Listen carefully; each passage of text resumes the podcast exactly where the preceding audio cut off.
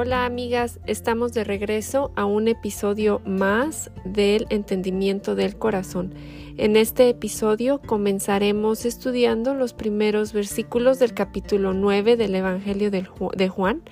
El tema de pecado, enfermedad, sufrimiento han sido temas controversiales. A veces escuchamos, por ejemplo, si Dios existiera, no habría sufrimiento o enfermedad o si Dios fuera bueno, cómo es que me permitió esta tener enfermedad o tener este cáncer.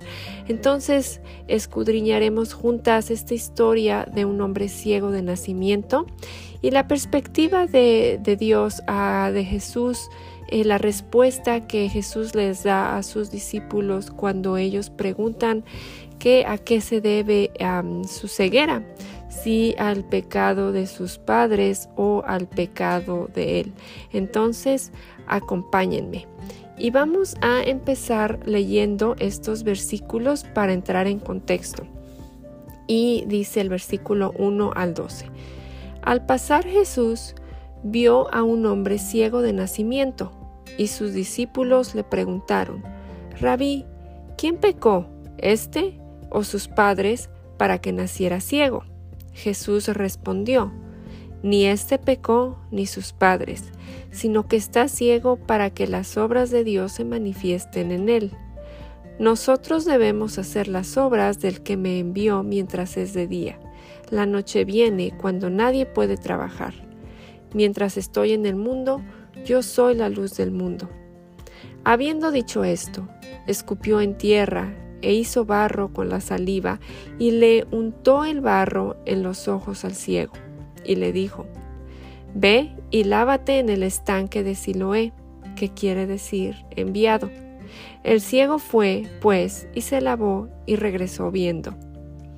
Entonces los vecinos y los que antes le habían visto que era mendigo decían, ¿no es este el que se sentaba y mendigaba? Él es, decían unos. No, pero se parece a él, decían otros.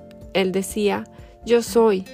Entonces le decían, ¿cómo te fueron abiertos los ojos? Él respondió, el hombre que se llama Jesús hizo barro, lo untó sobre mis ojos y me dijo, ve al estanque de Siloé y lávate. Así que fui, me lavé y recibí la vista. ¿Dónde está él? Le preguntaron y él les dijo, no lo sé.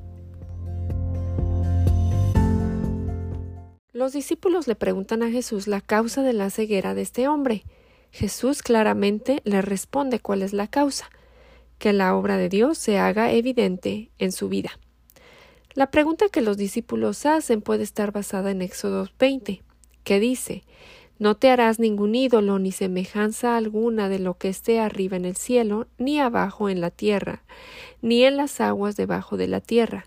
No los adorarás, ni los servirás, porque yo, el Señor tu Dios, soy Dios celoso, que castigo la inequidad de los padres sobre los hijos hasta la tercera y cuarta generación de los que me aborrecen entonces puede ser que ellos estuvieran asumiendo que el ciego de nacimiento estaba pagando por el pecado de los padres. Y bueno, muchos nos hemos preguntado ¿por qué experimentamos enfermedades o hay deformidades o inclusive la muerte? Bueno, cuando Adán cayó, cuando los primeros padres desobedecieron, el mundo fue, fue maldecido y las enfermedades son de alguna manera resultados de la maldición. El mundo no es como debería ser porque el pecado infectó al mundo. Esto lo podemos ver en Génesis 3, 17 al 19 y Romanos 8 del 18 al 25. Sin embargo, aunque el sufrimiento es una consecuencia de la vida ah, de vivir en un mundo caído, eso no significa que cada dolencia se deba a un pecado específico cometido por el que sufre la enfermedad. El libro de Job, eh, por ejemplo, no nos permitiría sacar esta conclusión. Sin embargo, eso no impidió que muchos judíos del primer siglo concluyeran que el sufrimiento de un individuo se debía al pecado personal del individuo enfermo o afectado.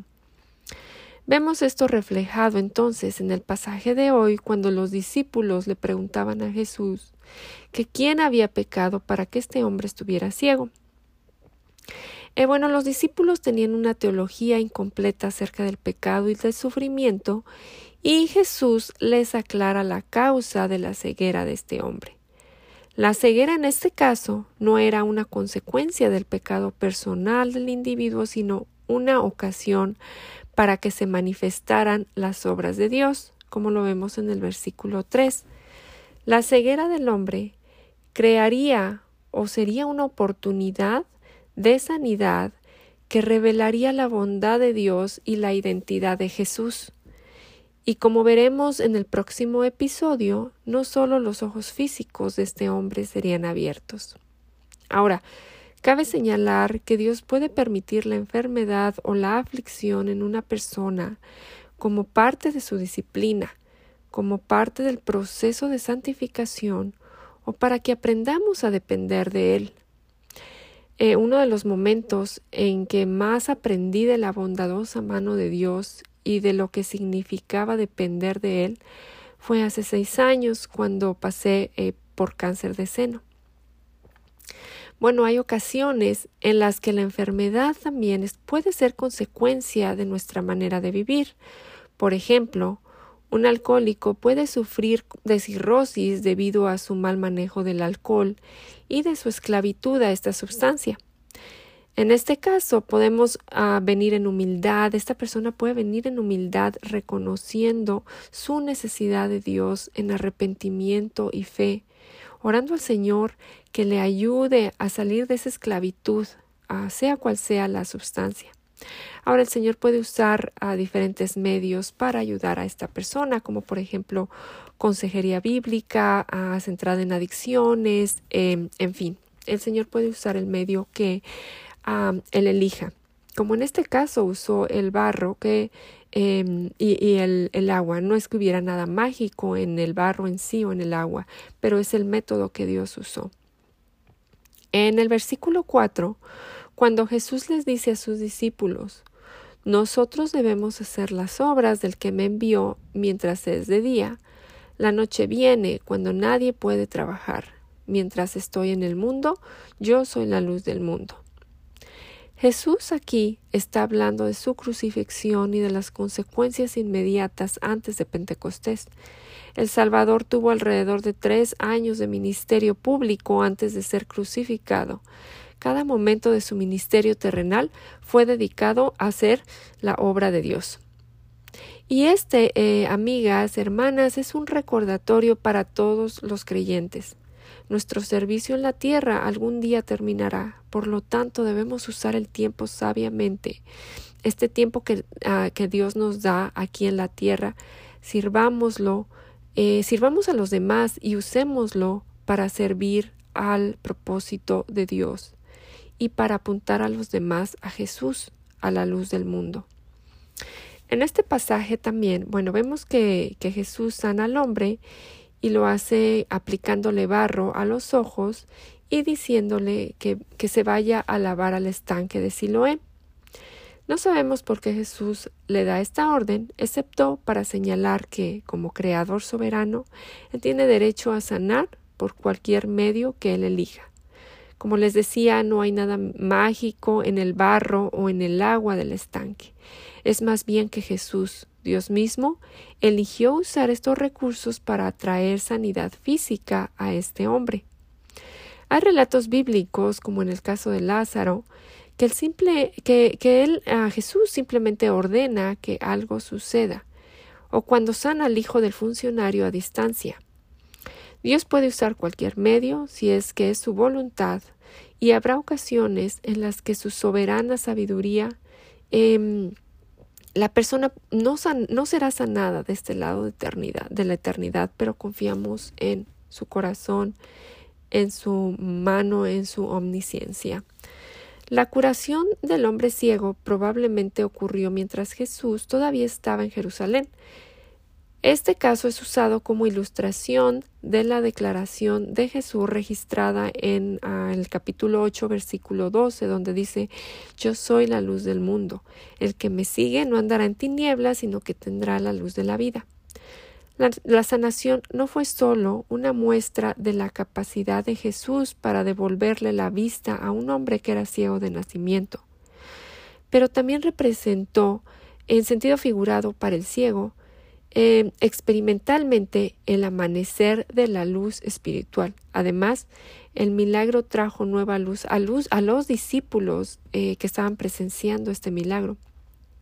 Sobre eh, uno de los misterios de la vida a que los desconectaba, dada la pregunta que ellos habían hecho al querer saber si la ceguera del hombre se debía al pecado de sus padres o al propio pecado del hombre ciego.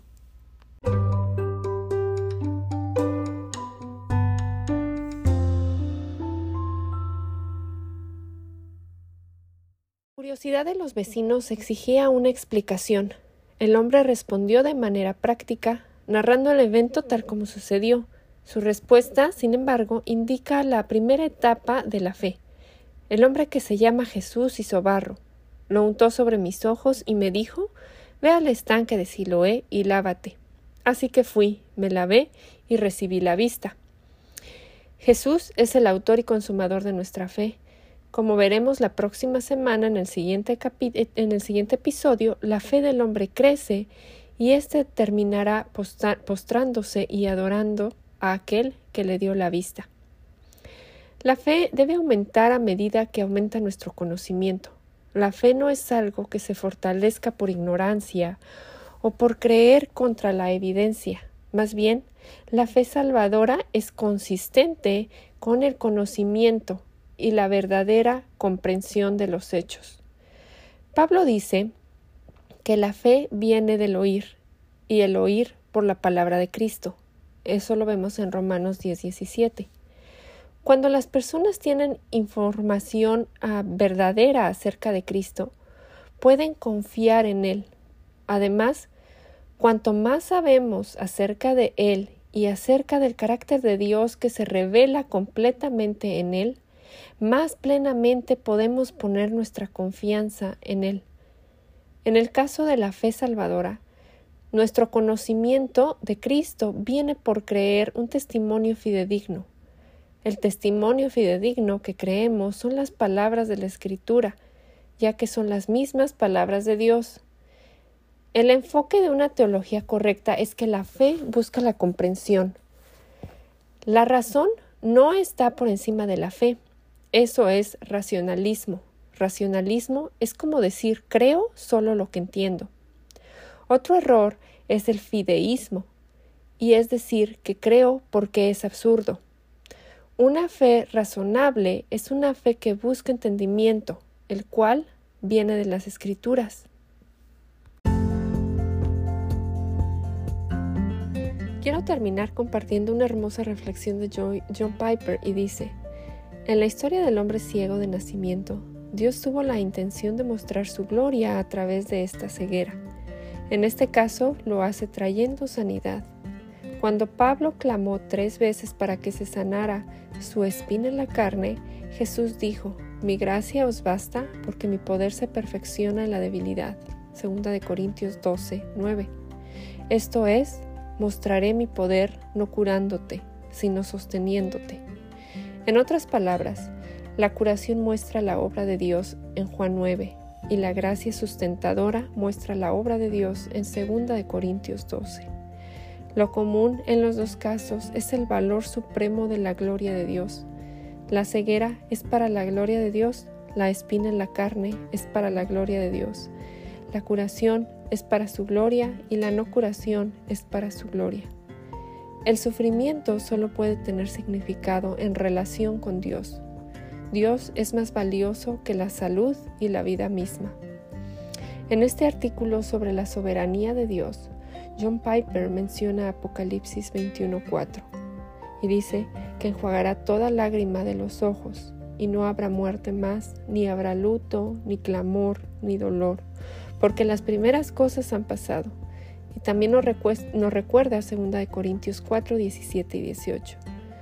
Pues los sufrimientos ligeros y efímeros que ahora padecemos producen una gloria eterna que vale muchísimo más que todo sufrimiento. Así que no, no nos fijamos en lo visible, sino en lo invisible, ya que lo que se ve es pasajero, mientras que lo que no se ve es eterno. Que Dios nos dé ojos para ver la exhibición de su obra, tanto en el sufrimiento de su Hijo como en nuestro sufrimiento, pues en todas expresiones de su amor. Amigas, hasta el próximo episodio, que el Señor las bendiga.